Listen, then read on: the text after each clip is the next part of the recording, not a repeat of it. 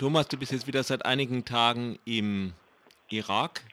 Äh, wie ist denn jetzt die aktuelle Situation mit den Jesidien, die teilweise von euch betreut sind, teilweise geflüchtet sind, teilweise noch in der Gewalt des Islamischen Staates?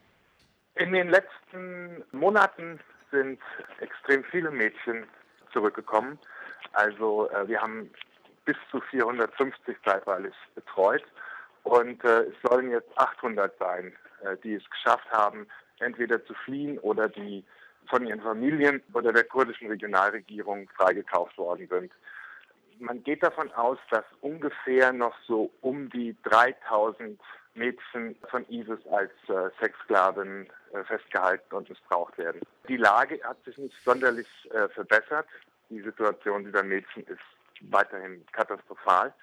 Einige sind inzwischen äh, nach Baden-Württemberg gekommen über dieses äh, Betreuungsprogramm, das mhm. die baden-württembergische Landesregierung äh, da initiiert hat. Also insgesamt von den Mädchen, die wir kennen, sind es jetzt 108.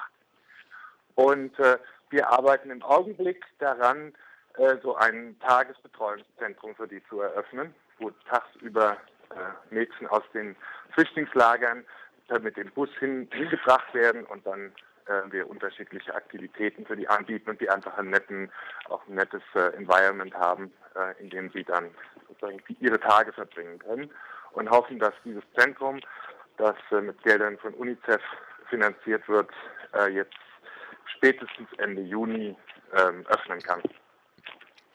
Ist es denn äh, eine Lösung, zum Beispiel Mädchen jetzt mit einer Begleitperson nach Baden-Württemberg zu verfrachten. Also tut sie das nicht irgendwie aus ihren Zusammenhängen total herausreißen und andererseits das auch nur als Traumaopfer äh, thematisieren, nicht auch als Menschen, die sich wieder irgendwie ein Leben aufbauen sollten. Irgendwo bleiben die dann in Baden-Württemberg, weißt du das? Also sinnig ist, wenn wenn ihr mit äh, den äh, mit dem Ministerpräsidenten oder den Leuten sprecht, die das Programm in Baden-Württemberg initiieren. Die sind irgendwie nie, die sind irgendwie nie zu erreichen am Telefon. Gut. Rufen nicht zurück. Ich, sagen, ich weiß nicht warum. Und unsere Mitarbeiterinnen, wir haben hier verschiedene mobile Teams, die in den Lagern auch diese Mädchen betreuen. Und die sind weiterhin in Kontakt auch mit Mädchen, die jetzt in Baden-Württemberg mhm. sind, über WhatsApp oder SMS. Und äh, genau dieses, also das schien mir jetzt im Gespräch mit unseren Mitarbeiterinnen als eines der großen Probleme zu sein, dass ähm, Jesiden es gewöhnt sind, in sehr, sehr großen Familien zu leben. Also mit, mit was weiß ich, äh, acht, neun Geschwistern und äh, äh, Großfamilie. Und äh, sie da schon sich ein wenig vereinsamt fühlen.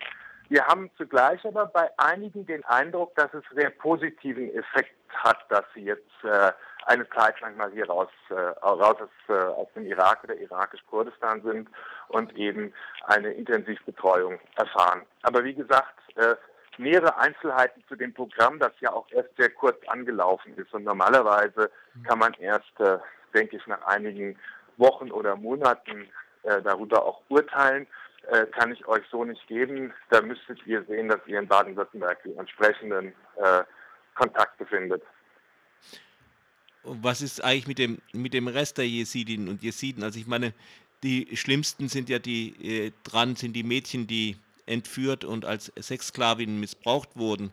Aber eigentlich müsste ja die ganze Bevölkerung, also nach Massenerschießungen, Flucht und all diesen Geschichten traumatisiert ja, die, sein die, die jesidische Community, vor allen Dingen die, die letzten August eben aus, äh, aus dem Shingal oder Sinjar fliehen musste, ist weiterhin kollektiv komplett traumatisiert und ähm, es sind immer weiterhin leben Jahrhunderttausende in Flüchtlingslagern, äh, die zwar inzwischen besser ausgerüstet sind als, äh, als im letzten Jahr, aber jetzt kommt der Sommer äh, die Temperaturen steigen bis zu 50 Grad. Die Leute mhm. sitzen äh, in Zelten, äh, zum Teil wirklich in, in äh, irgendwelchen äh, Gebieten ohne ein bisschen Schatten, ohne einen Baum, was äh, die nächste auch physische wahnsinnige ähm, äh, Belastung sein wird.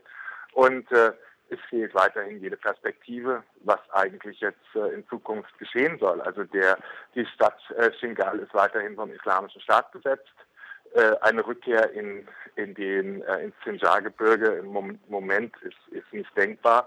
Und äh, äh, hier in, weiterhin in diesen riesigen Flüchtlingslagern äh, in der, in der Governorate für Monat oder gar Jahre rumzusetzen, ist natürlich auch überhaupt keine Perspektive. Hm. Ähm, ja, gibt es irgendwelche Bestrebungen vielleicht der Regionalregierung, diese äh, ja auch kurdischen Flüchtlinge an sich wieder in äh, irakisch-Kurdistan anzusiedeln? Nee, Im Moment ist alles eine reine Notverwaltung. Jeden Tag kommen neue Flüchtlinge. Jetzt ist die nächste Flüchtlingswelle, sind die Leute aus Ramadi. Äh, in, in, inzwischen äh, ist, ist, fast jeder, äh, jeder dritte oder vierte hier in irakisch-Kurdistan Flüchtling, entweder aus Syrien oder aus dem Shingal oder aus, äh, aus dem sunnitischen Dreieck oder aus der Ninive-Provinz. Und die, die, äh, nicht nur die kurdische Regionalregierung, sämtliche Hilfsorganisationen, die UN sind damit vollkommen überfordert. Ähm, und man äh, versucht, äh, das, das Nötigste zur Verfügung zu stellen, aber dann kommt schon wieder die nächste Flüchtlingswelle.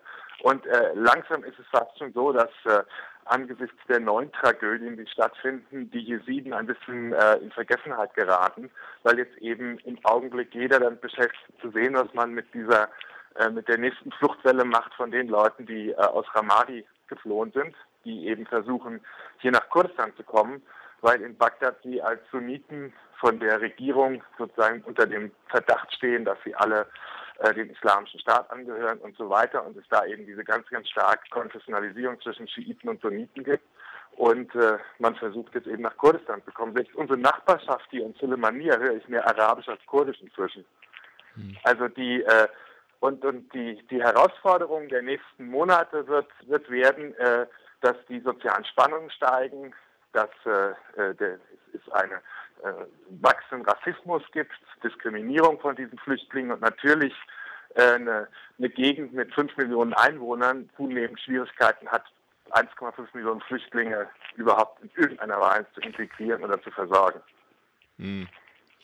Ja, das sollten sich die Leute mal vor Augen halten, die hier immer davon schwätzen, dass das Boot voll ist. Auf jeden Fall. Aber das ist ja nicht nur in äh, in irakisch-Kurdistan so, also jedes Land hier platzt inzwischen aus allen Nähten, was Flüchtlinge anbelangt. Das gilt für die Türkei, das gilt für den Libanon, das gilt für Jordanien.